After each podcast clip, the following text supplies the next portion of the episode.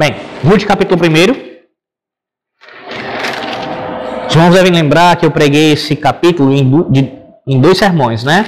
Dois sermões. E foi, assim, bastante puxado, porque dá para pregar esse capítulo aqui em três sermões, em quatro sermões, dependendo da divisão que for feita aqui. Mas a divisão dele geral, fique bem claro isso, de fato é do, do versículo 1 ao versículo 5, como nós vimos, e do versículo 6 ao versículo de número 22. Por que, que eu digo que essa é a visão, essa é a divisão geral? Porque veja. Ah, uma coisa bem clara aqui, também no início.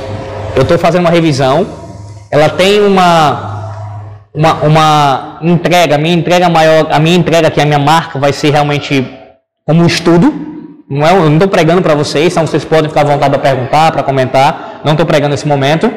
Mas ainda que seja em tom de estudo, como eu estou aqui revisando um sermão, eu vou tentar dar ênfase às aplicações. Ou seja, mais o que isso tem a ver com nossas vidas, né? As questões práticas. Então, não perca isso de vista também. Pois bem, a divisão do capítulo principal é essa: do 1 ao 5, do 6 ao 22. E por quê? Do 1 ao 5, a ideia principal aqui é dessa, dessa peregrinação que Elimeleque, juntamente com a sua família, vão fazer. Eles estão saindo de Belém, de Judá, e seguindo para Moabe. Esse é o movimento, é saindo da terra prometida e indo para uma terra pagã. Isso é o que permeia, isso é o que, que marca, que é, principalmente esses cinco primeiros versículos, a decisão de sair da sua terra e ir para uma terra pagã. Já do versículo 6 ao versículo 22, a ideia principal é de retorno. É o movimento contrário. Aquela família, ou o que restou dela, retornando para a terra prometida. Percebe? Então você tem aqui a primeira parte tratando de uma peregrinação, de uma saída de um lugar para outro, e na segunda parte de também uma saída, mas no caso aqui um retorno, um voltar para a terra prometida. E como é que a gente vê isso no texto? Bem, ah, você vê logo no início aqui do capítulo 1, a primeira parte, né, do 1 ao 5, você tem o, o texto, o autor nos dizendo que, no versículo 1 ainda, saiu a habitar na terra de Moabe com sua mulher e seus dois filhos. Você tem essa ideia do movimento aqui, nesse verbo, saiu. Saiu. Ah, além disso, no versículo 2, você tem ah, também uma menção a eles residirem ali em Moabe, ficarem ali em Moabe. Não perca isso de vista, que eu vou explicar essa questão melhor. Mas eu quero que você veja a priori essa ideia de sair de um lugar para outro, sair de Judá para Moabe. No versículo 6 em diante, como eu falei, até o final do capítulo, essa ideia de retorno, ela permeia o capítulo. Veja, no versículo 6, você tem, ah, depois ela, com relação a Noemi, com as suas noras e voltou da terra de Moabe. Você tem isso aí ah, presente, né? O voltar aqui no versículo 6.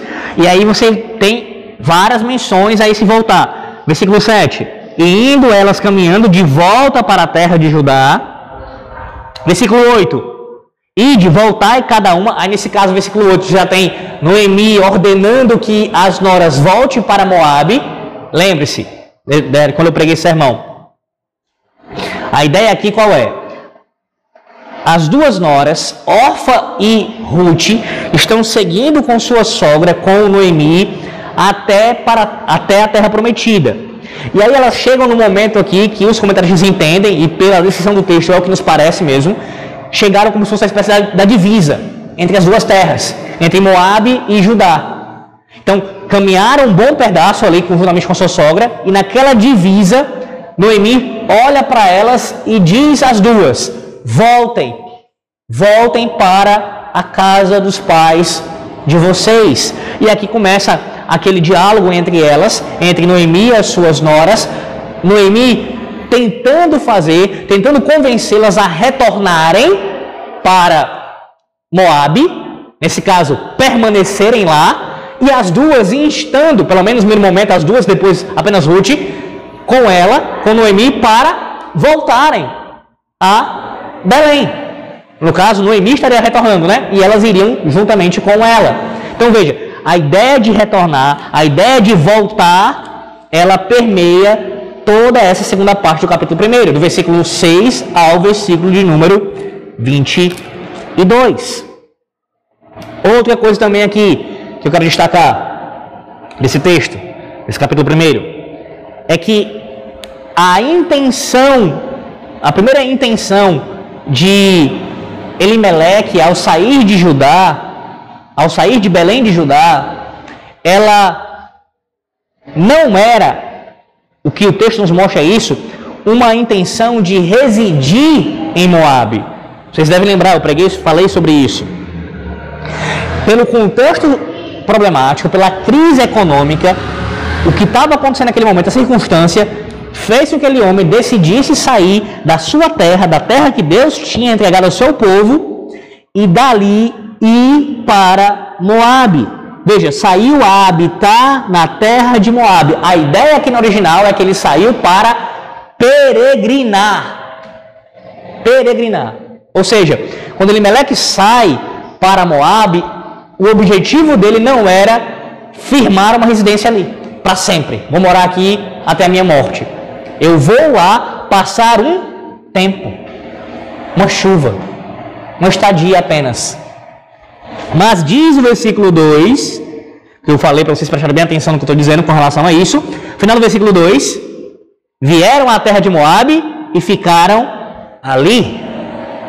O autor já mostra o que foi que aconteceu. Eles não apenas foram passar um tempo, mas acabaram ficando ali, permanecendo ali.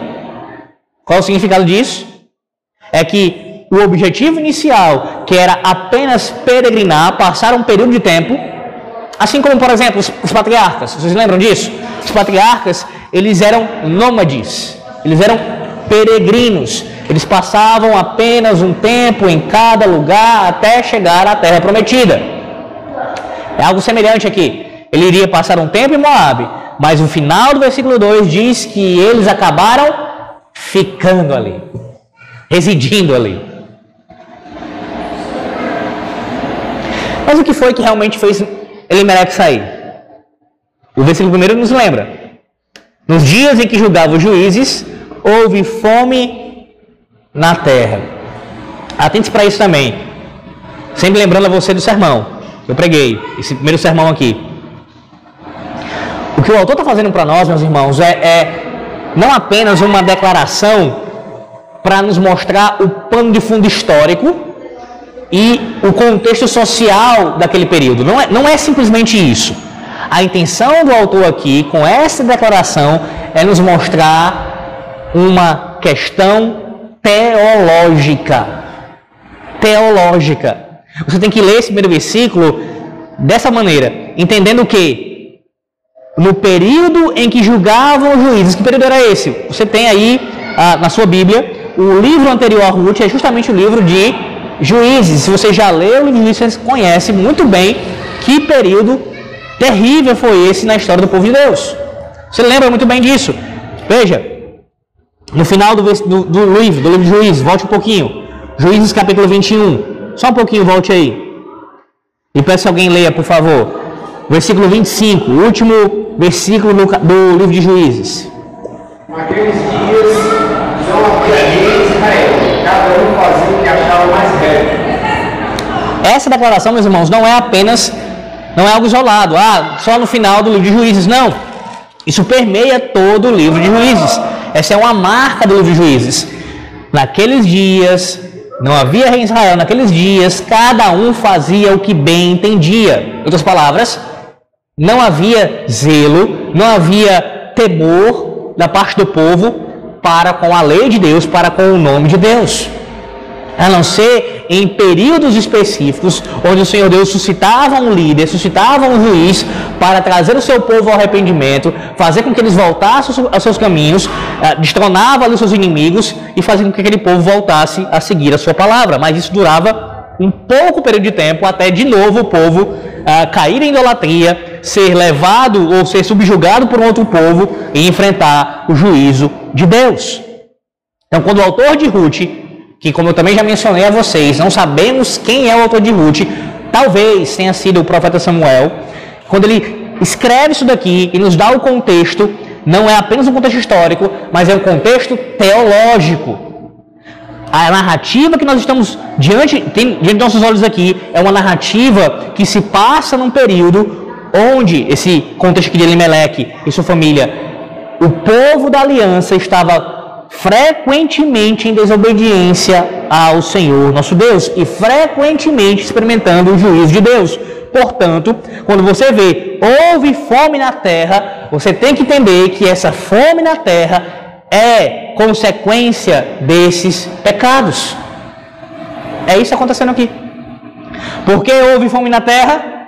Porque no período dos juízes, cada um fazia o que bem entendia da sua cabeça, do seu coração. E aí o Senhor, ele trouxe uma das maldições do pacto. Lembra de Deuteronômio capítulo 28, onde o Senhor Deus promete as bênçãos e as maldições do pacto. Aqueles que cumprem o pacto, aqueles que quebram o pacto, terão as bênçãos ou as maldições. E uma delas é a fome sobre a terra. Nesse contexto, onde o Senhor Deus está derramando juízo sobre o povo, Elimeleque toma a decisão de sair de Belém de Judá e ir para Moabe. Lembre-se, vou perguntar a vocês, não vou dizer não, vou perguntar antes, se alguém lembra. Qual é o nome, qual é o significado do nome de Elimeleque? Lembra qual é? O significado do Elimelec? Eu vou escrever. Talvez nunca mais esqueça. Vamos lá.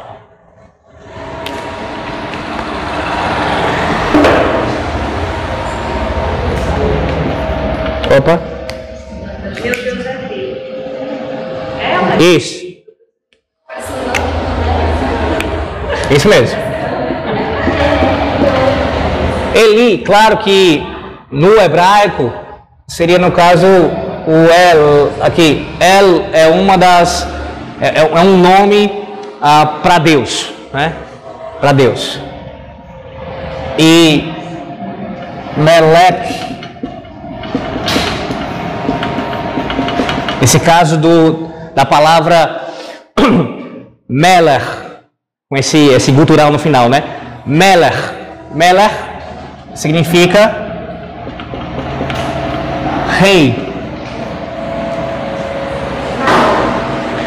E aqui traduzindo bem é, livremente, o significado da, do nome de Elimelech é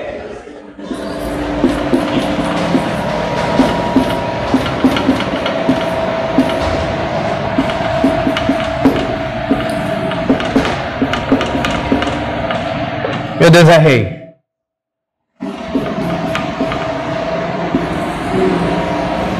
É esse homem, com este nome, que sai da terra de Belém de Judá para ir a Moabe. O homem que tem esse significado no seu nome. E por que que isso é ah, importante para nós aqui mencionarmos. Ora, por quê? Devido ao fato de que o, autor está nos mostrando um homem saindo da terra prometida para ir para uma terra pagã, num contexto de juízo de Deus, e esse homem que tem o seu nome significando isso, está mostrando com essa atitude que ele não confia nisso. Pelo menos nessa atitude dele. Lembrando, isso não significa dizer que Elimelec ele fosse um apóstata, que ele fosse um descrente, não é isso. Mas nesse caso, Elimelec não agiu consistentemente com o seu próprio nome. Se o meu Deus é rei, eu ficarei onde ele ordenar. E eu só irei para onde ele mandar. Lembre-se que esse período aqui, meus irmãos, é um período em que na antiga aliança o Senhor Deus tinha ordenado que o seu povo se reunisse, ficasse, habitasse naquela terra. Era naquela terra. Aquela terra foi prometida por Deus aos pais. E a descendência dos patriarcas usufruíram daquela terra. Na verdade, você já tem isso acontecendo com Jacó, com seus filhos, e, e, posteriormente, quando eles vão para o Egito, passam aquele período de cativeiro, depois que se levanta o faraó que não conhece a José e tudo mais, aí eles são liberados por Moisés, uh, pelo deserto, até voltar à terra prometida, e quando voltam à terra prometida, deveriam ficar ali, e não sair dali, até chegar à nova aliança. Que aí sim, o Senhor Deus teria o seu povo espalhado por toda a terra.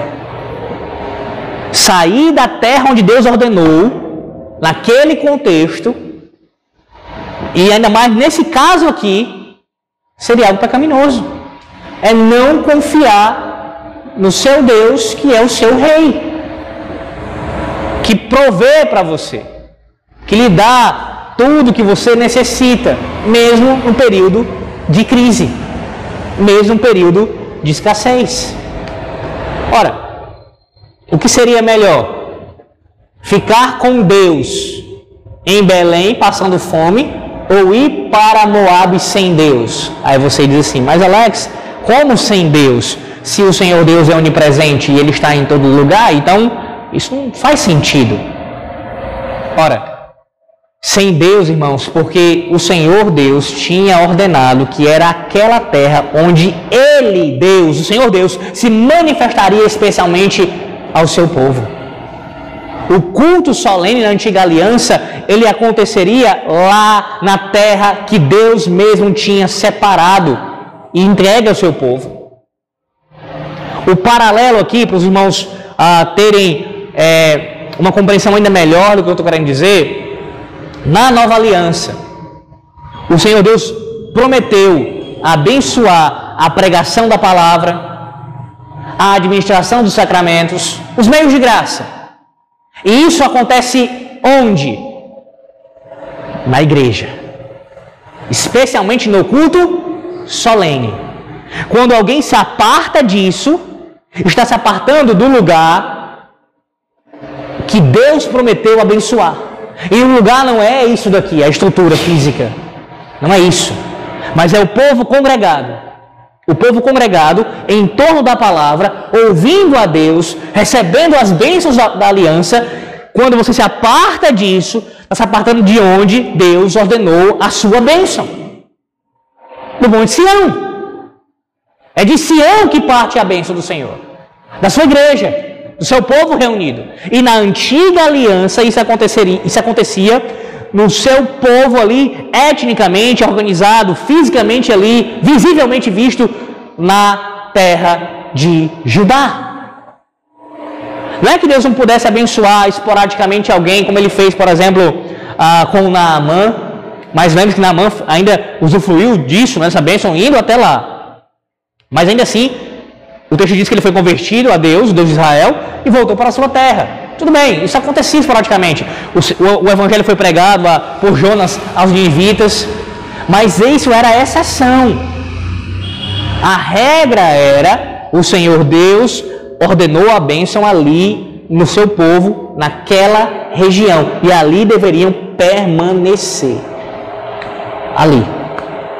Mas o princípio fundamental desse ponto aqui, meus irmãos, é essa questão de que e que a bênção do Senhor se concentra onde Ele ordenou. E Ele ordenou a sua bênção no meio do seu povo. Afastar-se de Judá não era apenas deixar a terra, a terra prometida, a terra, a terra, o, o pó. Era deixar o povo da aliança. A igreja. Era afastar do culto. Era afastar da presença especial de Deus. E ir para Moab, onde tinha o quê? Falsa adoração. Um contexto totalmente hostil. E a gente viu isso. Ah, os textos que eu citei na pregação, vocês devem lembrar, mostrando ah, o quão Moab historicamente era uma inimiga do povo de Deus. própria, o próprio surgimento de Moab é um surgimento pecaminoso. Moab nasce como, meus irmãos? Da relação de Ló com uma de suas filhas. Moab é fruto de um incesto, é fruto de um pecado. E a descendência de Moab, via de regra, porque tem exceção, louvado Deus seja Deus por isso, como Ruth, que é uma exceção, era uma descendência ímpia que não temia a Deus, que, que, que odiava, era inimigo do povo de Deus. Mulheres conhecidas pela sua sensualidade. É para esse contexto que Elimeleque tira sua mulher e os seus filhos e leva para habitarem, ainda que primariamente para peregrinarem, mas depois acabam habitando, morando ali, fazendo residência naquele lugar. Então entendam aqui a, a gravidade da coisa. Não olhem para esse texto como se nós estivéssemos falando aqui como se eu estivesse falando apenas de algo, ah, é um pai preocupado com sua família, em prover para sua família. É verdade. Inclusive, o comentarista Matthew Henry, ele, ele fala isso, que a gente tem que, que ver também esse ponto aqui em Elimelec. Qual ponto? De que, em alguma medida, Elimelec deve ser, sim, elogiado. Em que sentido? É um homem que está preocupado em prover para sua família. E isso é legítimo. Isso, na verdade, é obrigatório por parte de todo homem. O homem, tem que se preocupar com a mulher dele, com os filhos dele, em prover para eles. O problema foi o meio pelo qual ele quis fazer isso. Não justifica. Por mais que o que ele quis fazer foi algo legítimo, a maneira pela qual ele fez foi pecaminosa. Foi pecaminosa. E aí vem as consequências. Ele vai para Moabe e o que, que acontece? Morte atrás de morte. O salário do pecado, meus irmãos, como diz Paulo em Romanos, capítulo 6, é a morte. É a morte. Ainda que nem sempre nós experimentemos fisicamente a morte por cada pecado que a gente. Cada pecado não que a gente teria morrer mais de mil vezes, né? Mas toda vez que você comete um pecado grave, você. Ah, você vai morrer. Não, não necessariamente. Por quê? Porque o Senhor Deus é misericordioso. Vamos para pensar? Se as decisões que você tomou equivocadas na sua vida, erradas, decisões pecaminosas, decisões que foram contrárias à vontade de Deus. Deixa eu ser mais claro. Decisões que você sabia que seria pecado tomar. Que Elimelec sabia. Que tinha que ficar lá em Belém. Ele sabia disso. Então foi consciente. Não foi um pecado aqui é, por ignorância, também seria pecado, mas não foi por ignorância, foi um pecado consciente. Pare para pensar nisso.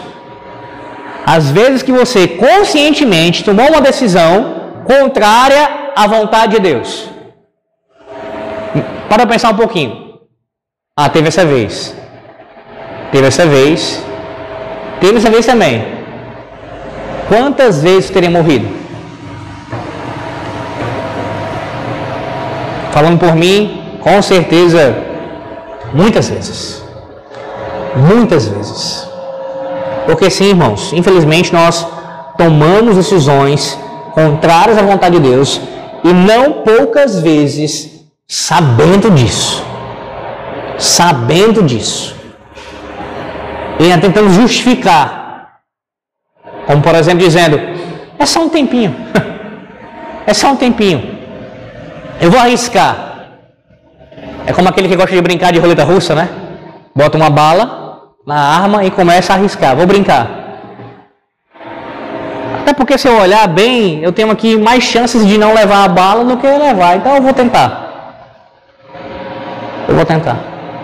E aí uso o argumento dos fins justificarem os meios.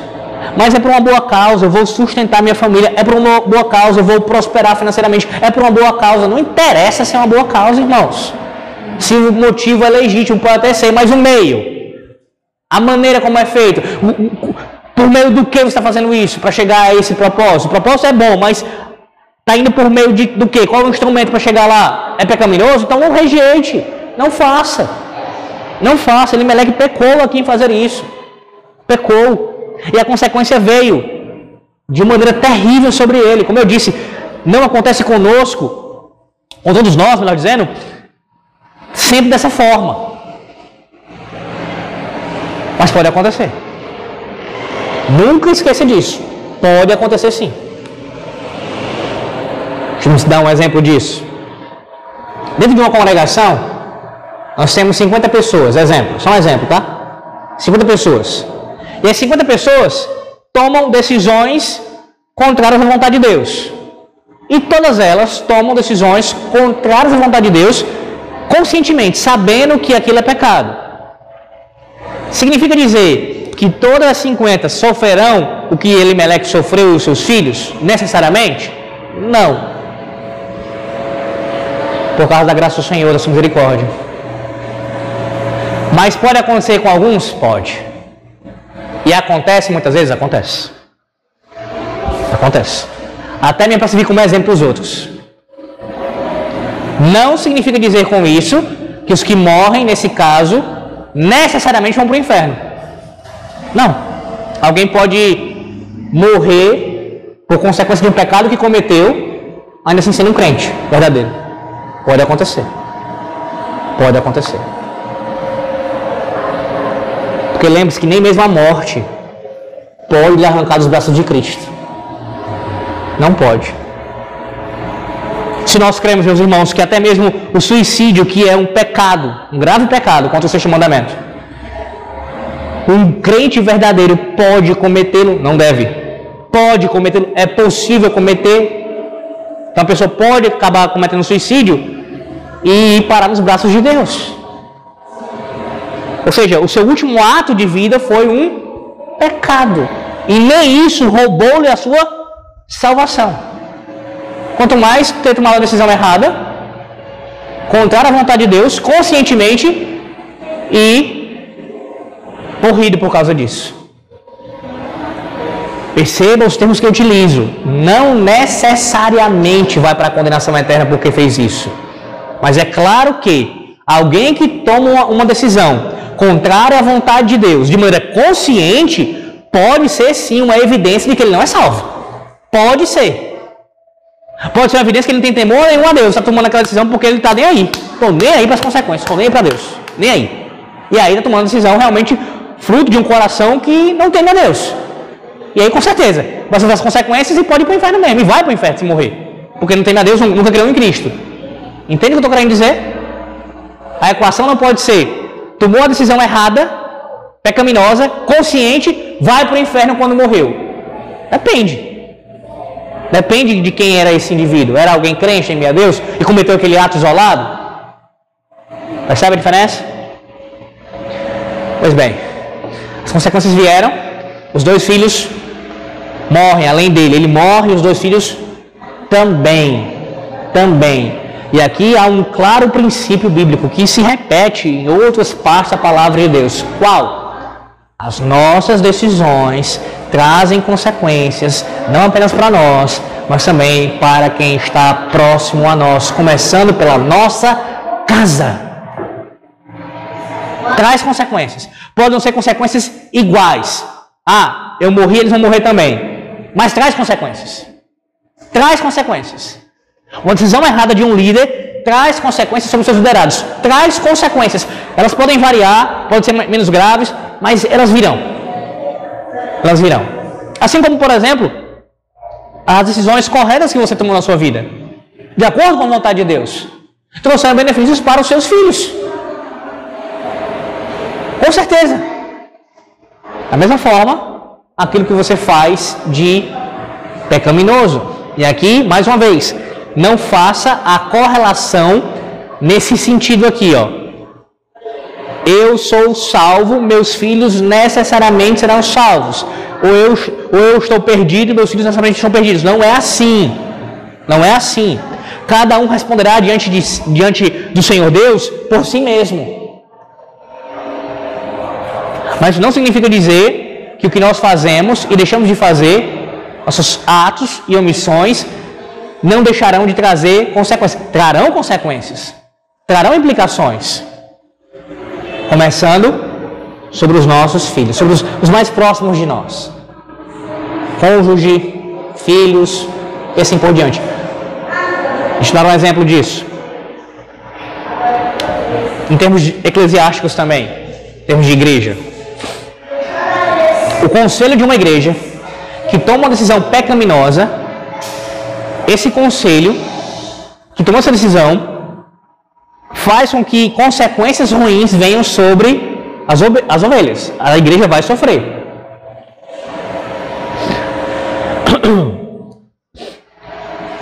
Um pastor que ensina uma heresia no púlpito, ele traz consequências para a igreja. Se alguém abraçar aquela heresia, abraçar mesmo, um indivíduo abraçou, creu nela, se apartou de Cristo, porque nunca esteve conectado a Ele, de fato, e foi para o inferno, aquele indivíduo é responsável pelo que ele fez ainda que o pastor responderá diante de Deus pela influência negativa que ele causou sobre aquela pessoa. É claro que vai. Ou seja, você também com relação aos seus filhos, você vai responder diante do Senhor a criação que você deu a eles. Claro que vai responder.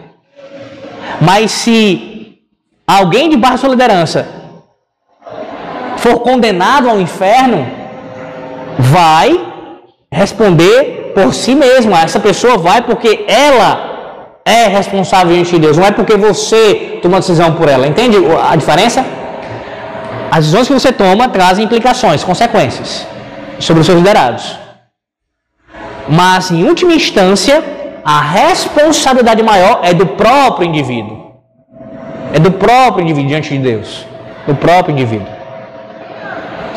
Veja que o texto fala que quando Elimelec morre, a ideia aqui, meus irmãos, é que ah, passa um tempo. Veja, morreu Elimelec, marido de Noemi, e ficou ela com os seus dois filhos, os quais se casaram.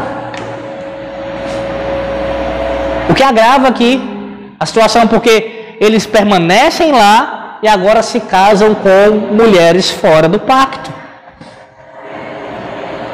A responsabilidade deles está aqui em vista. Permanecem lá, se casam e depois também morre. Deixa eu tentar encurtar aqui. Noemi fica agora sem seus filhos, sem seu marido já estava, e fica também sem os seus filhos apenas com as suas duas noras. Naquela circunstância.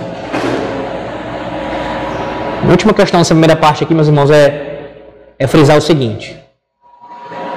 Veja a importância de tomar uma decisão baseada na vontade de Deus. E, no mesmo, e da mesma forma, uma decisão contrária à vontade de Deus. Olha, quando você diz assim, mas Alex, tem coisas que a gente vai escolher na nossa vida que não, a gente não tem tanta certeza. É, é mais nebuloso, é mais difícil de você conseguir ter uma, uma, uma compreensão assim exata daquela, daquela questão. Vamos lá. Primeiro, eu estou falando com relação àquelas coisas que são bem claras. Era claro que sair daquela terra e ir para aquela outra era pecaminoso. Quando você toma uma decisão que claramente você sabe, você é consciente que ela vai contra a palavra de Deus, o seu pecado é mais grave. Ele é mais grave. Se você sabe que ele é contra a vontade de Deus, você faz, é mais grave. Quando você faz isso sem ter consciência, quando você faz por ignorância, é menos grave, mas ainda é pecado. Porque você tomou uma decisão contrária à vontade do Senhor Deus. Como é que a gente faz isso então? Como é que a gente faz para poder evitar isso, melhor dizendo? É você procurar sempre buscar dentro da palavra de Deus os princípios que lhe norteiam naquela área. Você não terá, a Bíblia não nos foi dada dessa maneira, é, textos mostrando cada caso que você vai vivenciar, o que você esteja vivenciando. Não é assim, irmãos. Deus nos deu os princípios. Em toda a Bíblia, há os princípios. Para qualquer área. Você pensar no casamento, tem princípios. Pensar na criação de filhos, tem princípios. Com relação à vocação, o emprego, tem princípios. A igreja tem, tem tudo. Todas as áreas. Para o governo, para o Estado, tem princípios. Tem os princípios. Você pega os princípios e aplica as circunstâncias. É assim que você faz. No último dia do Senhor, pela manhã, eu preguei em Esté capítulo 4. Alguns aqui ouviram esse sermão, os que não ouviram, eu recomendo que, que escutem a série toda, se puder. No capítulo 4 de Esté, acontece a seguinte situação. O povo da aliança está tomando conhecimento de que há um decreto baixado por Amã em nome do rei, e esse decreto é para aniquilar, para acabar, extirpar da terra toda a nação, todo, todo, todos os judeus seriam mortos. E aí Mordecai e a nação, os judeus ali na Pérsia, tomam conhecimento e lamentam e começam a, a se vestir de pano de saco, de cinza e ficarem é, lamentados pela, pela circunstância ali. Mordecai vai até Esté, tenta falar com ela para que ela viesse a interceder junto ao rei pelo povo. E no diálogo entre Mordecai e Esté, leia depois lá o capítulo 4, você verá isso. Nessa, nesse diálogo, a primeira tentativa de Mordecai ela é frustrada porque Esté, ela implicitamente dá uma resposta a ele negando o seu pedido, falando de dois problemas pelo menos. O primeiro era que, você sabe Mordecai, que qualquer um que se apresentar diante do rei sem ser chamado, corre o risco de ser morto. A não ser que o rei ele é, seja favorável, que o rei demonstre benevolência. Se o rei não fizer isso, ele vai mandar matar, inclusive a mim, sua rainha. Se eu me apresentar diante dele sem ser chamada, eu vou morrer. Eu posso morrer, melhor dizendo. É possível que eu morra. E segundo, faz 30 dias que eu não compareço. Ou melhor, nós não temos nenhum tipo de contato. E aí Mordecai contra-argumenta com Esther. Eu não vou entrar em detalhes aqui, veja lá. Ele usa três argumentos fantásticos para poder derrubar os argumentos de Esther. E aí quando Esther escuta, e isso é por um telefone sem fio, viu? Ela manda um eunuco chamado Hatak a ele, e ela manda o um recado por ele, e o Mordecai manda por, de volta. E fica essa conversa. E aí depois que Mordecai argumenta logicamente e baseado numa boa teologia para com Esté, Esté ouve e ela decide interceder. Qual é o princípio aqui que você está querendo destacar, Alex? E no momento, Esté teve uma manifestação extraordinária de Deus para poder ela tomar aquela decisão. Peraí, Mordecai, deixa primeiro ah, aparecer um sinal, aparecer algum prodígio, deixa acontecer alguma coisa para eu poder fazer, tomar a decisão. Não, não, não, não. Ela ouve os argumentos de Mordecai, eles estão é, com uma boa base teológica, eles são lógicos, eles fazem todo sentido, ela entende aquilo ali, entende com sua mente, raciocina e diz: é, realmente faz sentido o que ele está falando. E decide se arriscar. Porque sim, ela ir na presença do rei naquele contexto era se arriscar. Não necessariamente seria, seria morta, mas poderia ser morta. E ela toma a decisão mesmo assim de ir. Qual é o princípio, Alex? É o seguinte, meus irmãos. nem sempre, e eu falo isso no sermão, nem sempre tomar uma decisão que esteja de acordo com a vontade de Deus não envolverá riscos. Pelo contrário, há situações onde tomar uma decisão de acordo com a vontade de Deus é correr riscos. É correr riscos. Ou você acha que se Elimelec fica em Belém de Judá, não correr, correr, correria riscos ali? Continuaria lidando com dificuldades de fome, escassez, na obediência a Deus, mas lidaria com problemas. A gente não quer correr riscos. Quanto mais passar por situações de dificuldade. Naturalmente a gente foge disso. E, em certo sentido, está correto fazer. Você não deve correr para o mal, para o problema, como se tivesse um prazer nisso. É claro que não. Mas, por outro lado, essa tentativa, essa, essa loucura de querer correr para longe, você faz de tudo a ponto de negociar até mesmo a sua obediência a Deus. Eu faço qualquer coisa para não ter que passar por uma situação difícil, até mesmo negar a Deus. O que é? Vão cortar minha cabeça? Não, eu nego.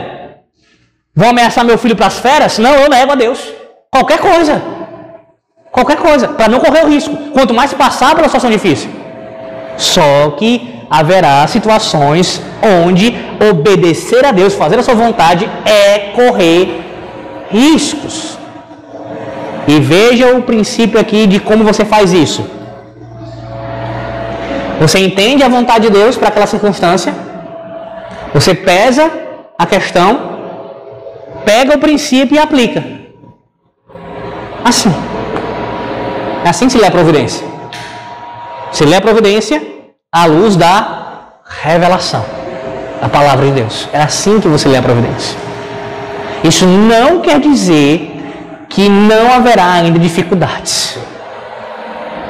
Claro que haverá. Estamos um mundo caído, meus irmãos. O pecado permeia a todos nós, todo nosso contexto, dentro de nós, mas a gente luta contra o pecado. Então, haverá dificuldades ainda. Contudo, você terá plenas condições de obedecer a Deus, ainda que sofra os danos, as consequências disso. Porque tudo que Deus tinha para nos dar, tudo que é suficiente para nossa vida nessa terra, Ele nos deu na Sua palavra. Tudo. A questão é: você crê nisso? Você crê nisso?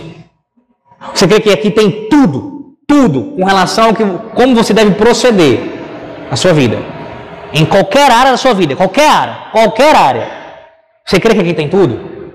Essa é a primeira questão. Você crê? Segundo, você se esmera em conhecer tem gente que diz até que crê. Não, eu creio, eu creio sim. É o manual, está aqui tudo. Você se, se esmera em conhecer. Em nosso meio ah, reformado, por mais que nós neguemos, é claro, a gente nega revelações extraordinárias, coisas do tipo acontecendo. Por outro lado, meus irmãos, nós cremos piamente que Deus, pela sua providência, governa todas as coisas. E nos deu aqui a sua palavra para nós aplicarmos a cada circunstância. De tal forma que você não tem nenhuma dúvida de quando faz isso, a sua consciência descansa tranquila e está fazendo a vontade de Deus, sem ter que necessariamente ouvir uma voz dos céus dizendo faça isso ou faça aquilo. Porque a voz aqui dele já revelada para nós, a sua palavra nos garante isso, tem a aprovação dele. Tem a aprovação dele. Mas eu ainda tenho dificuldades. Tem dificuldades. Deus deu à sua igreja os seus ministros.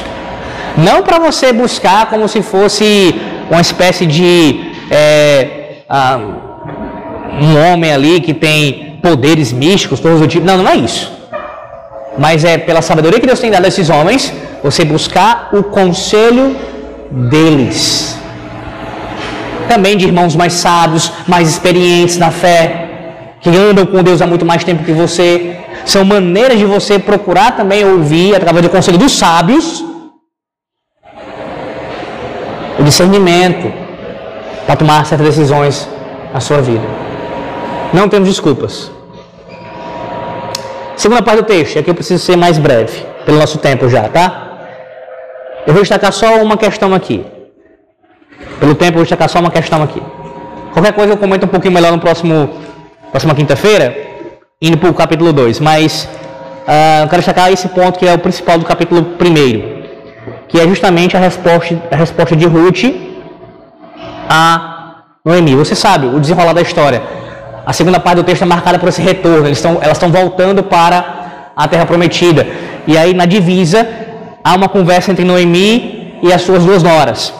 Noemi começa a tentar convencer as duas de permanecerem em Moab. Voltem para Moab, fiquem em Moab, não venham comigo. E quais são os argumentos de Noemi? Noemi diz: é, Eu não tenho que oferecer a vocês, eu não tenho filhos, eu não tenho como gerar mais filhos. Vocês seguindo comigo sofrerão mais ainda. Então, ainda mais isso está implícito, né? São moabitas indo para Judá, elas iriam sim sofrer ali com a questão dos olhares, dos comentários e talvez até coisas piores. Então ela tenta fazer com que elas fiquem em Moab. No primeiro momento, as duas, elas é, tentam permanecer com Noemi. As duas, você vê isso no texto, do versículo 6 em diante. As duas estão tentando ficar com Noemi, prosseguir com Noemi. Mas como você sabe, órfã não continua. Órfã, no segundo momento, é convencida por Noemi e volta para Moab. E há aqui um ponto interessante destacar isso aqui, bem rápido, que é o seguinte, irmãos,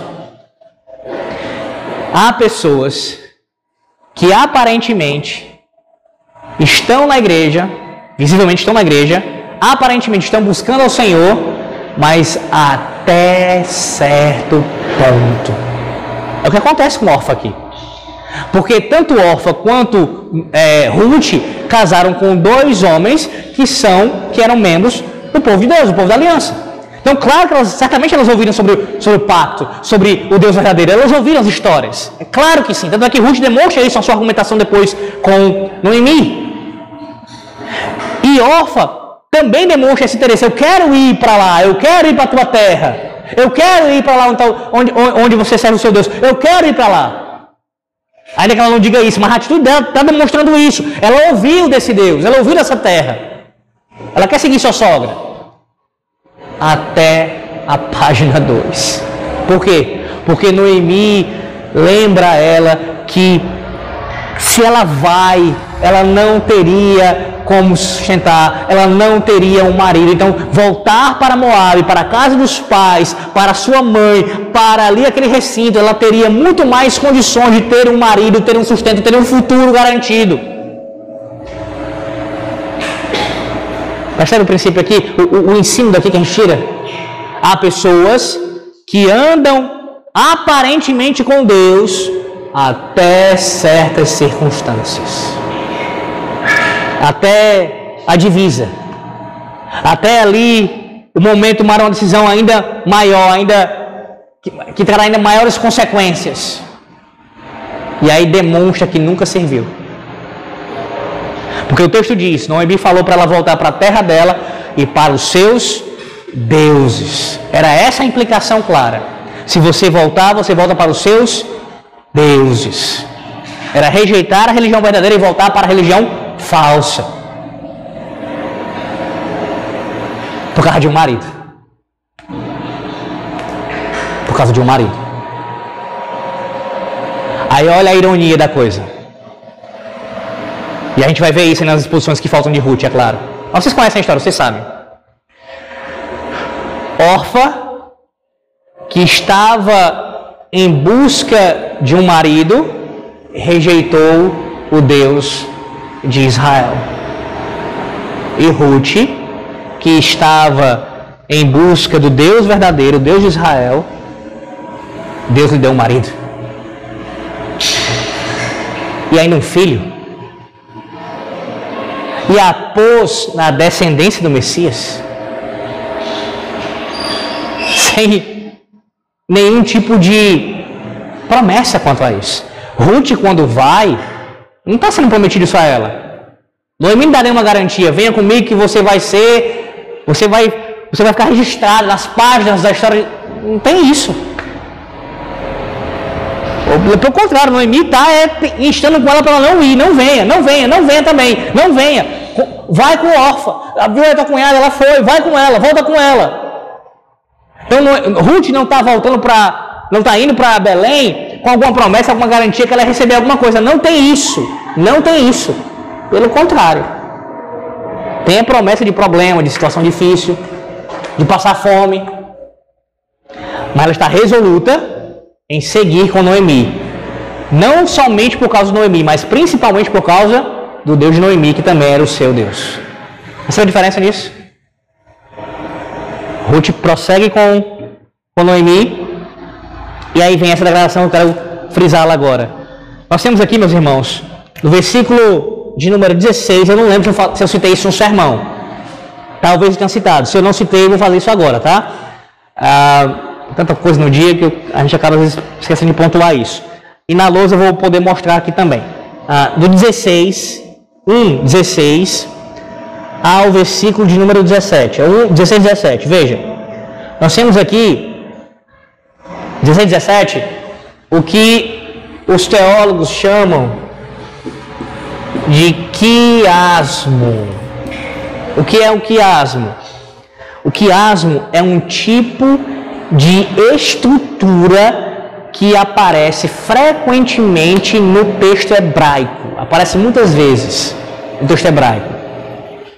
Tem isso nos Salmos, tem isso no Pentateuco. Aqui também temos um quiasmo.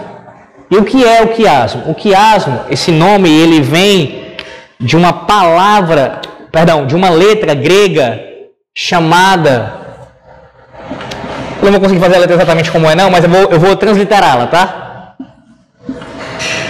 Parece um X essa letra. Parece mesmo. Vai variar para pouca coisa praticamente. Tem uma voltinhazinha aqui e uma voltinhazinha assim. Então, parece uma, um X. Essa letra do alfabeto grego se chama Ri. Ri. É uma letra chamada Ri. Então vem daqui o quiasmo, tá? No caso, a palavra é tirada dessa letra Ri. E por que dessa letra? Porque ela, como eu disse, é uma variaçãozinha aqui, só uma pontinha mais aqui, outra pontinha assim. Por que essa letra? Porque na estrutura do texto hebraico, o quiasmo é isso aqui, ó.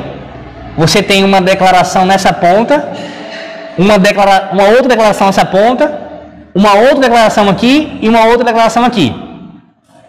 Essas declarações que estão nas pontas, elas são a mesma coisa sendo dita com outras palavras. E no meio, você tem, claro, o assunto que está correlacionado a essas pontas, mas por que no meio? Porque o autor, quando faz isso, é para dizer que o que está nesse meio é o principal daquele texto, daquela estrutura. Então, nas pontas você tem aqui um assunto e o mesmo assunto aqui com outras palavras. Um assunto aqui e outro assunto e o mesmo assunto aqui com outras palavras. E no meio, um terceiro assunto, mas que está conectado a todos eles, sendo que está no meio para poder ser destacado pelo autor como ponto principal. Veja isso daí. Disse, porém, Ruth, versículo 16: Não me enches para que te deixe e me obrigue a não seguir-te. Porque aonde quer que fores, irei eu, e onde quer que pousares, ali pousarei eu. Para aqui. Aí vamos lá para o 17. Onde quer que morreres, vê ó, morrerei eu. E aí serei sepultada. Está tá conectado ao quê? Onde quer que fores, onde quer que pousares. Vê aí? Aí depois vem, ó. Faça-me o Senhor que bem lhe aprouver, se outra coisa não seja a morte me separar de ti. Veja o início 16. Não me enches para que te deixe e me obrigue a não seguir. Vê? O início 16 e o final 17, essa ideia de não seguir, de não, de não, de não separar, tá vendo? Pronto. Aí depois tem a ideia de ah, ser, ah, de, de, perdão, de ir e de pousar e a outra de morrer, conectadas também. As pontas. Aí o meio, qual é o meio? O meio é esse. O teu povo é o meu povo, o teu Deus é o meu Deus. Vocês conseguiram perceber essa estrutura ou não? Deu para entender? Vamos lá, repetir aqui. Não me enches para que te deixe me obrigue a não seguir-te. É um assunto. Ela vai repetir isso daqui no final, ó. Faça-me o, faça o Senhor que bem lhe aprovesse outra coisa que não seja morte me separar de ti.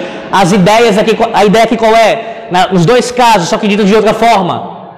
Não vou me separar de você. Essa é a ideia, dita de forma diferente nas duas pontas. Segunda ideia. Ah, porque aonde quer que fores, irei eu, e onde quer que pousares, ali pousarei eu. Aí essa ideia se repete, onde, 17, onde quer que morreres, morrerei eu, e aí serei sepultada. Primeira ideia, que se diz e se repete, não vou me separar de ti. Segunda ideia, para onde você for, eu vou. Até para a mesma sepultura. A mesma ideia, outras palavras. E o meio, o ápice, qual é?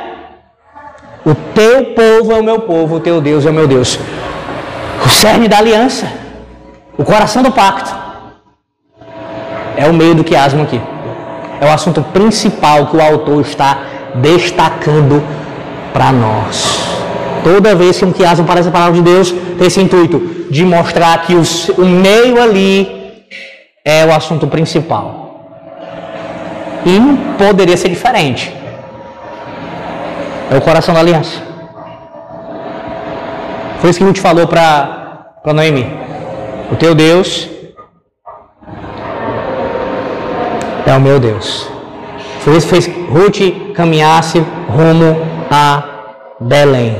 Enfrentar a fome, enfrentaria a dificuldade também com aquelas pessoas que iriam olhar para ela com um olhar torto, mas convicta que estava fazendo a vontade de Deus. Meus irmãos, isso é uma declaração, como nós vimos no sermão, é de solenidade, de um, de um juramento. É um compromisso pactual, de fidelidade pactual. É ela dizendo de maneira pública, professando a sua fé. É isso. É isso que está acontecendo aqui. E por isso ela retorna para, juntamente com, com Noemi. Até aqui, irmãos. Até aqui. Alguma questão? Vocês querem comentar? Algum, alguma pergunta? Sobre o capítulo 1 ainda. O final dele, vocês lembram, né? Ah, elas voltam, as mulheres começam a achar estranho. Noemi, nesse, nesse estado, nessa condição, Noemi fala, né? Não me chame é, agradável, ou também alguns entendem como doçura, né? algo doce, seu nome significando. Me chame Mara, me chame amarga, pelas circunstâncias da vida. Noemi está nesse estado de amargura devido a todo o juízo que Deus trouxe sobre a sua casa por causa dos pecados de sua família. E aí ela agora tem que lidar com essas consequências. Mais uma delas que é com os comentários e os olhares das pessoas ali em Belém de Judá. Mas o texto termina, o final do capítulo 1, como vimos também no sermão, com uma com uma esperança. Assim voltou Noemi da terra de Moab com Ruth, sua nora, a Moabita, e chegaram a Belém no princípio da cega da cevada. Ou seja, o texto termina com essa esperança de que haveria colheita. Colheita. A fome tinha passado, por isso elas voltam. Ouvem falar que a fome tinha acabado e agora colheita chegará. E o termo Moabita, ele se repete várias vezes, né? Você percebe isso? Ele vai se repetir depois no capítulo 2. A Moabita, a Moabita. Por que isso?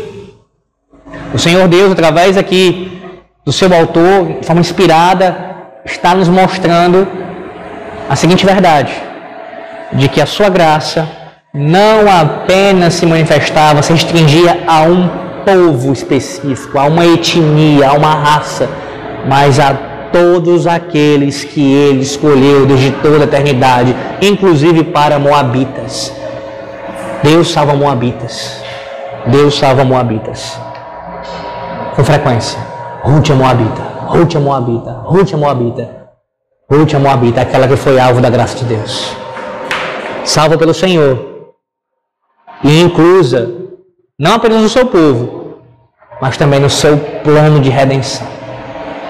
A Deus seja glória por isso, meus irmãos. Amém.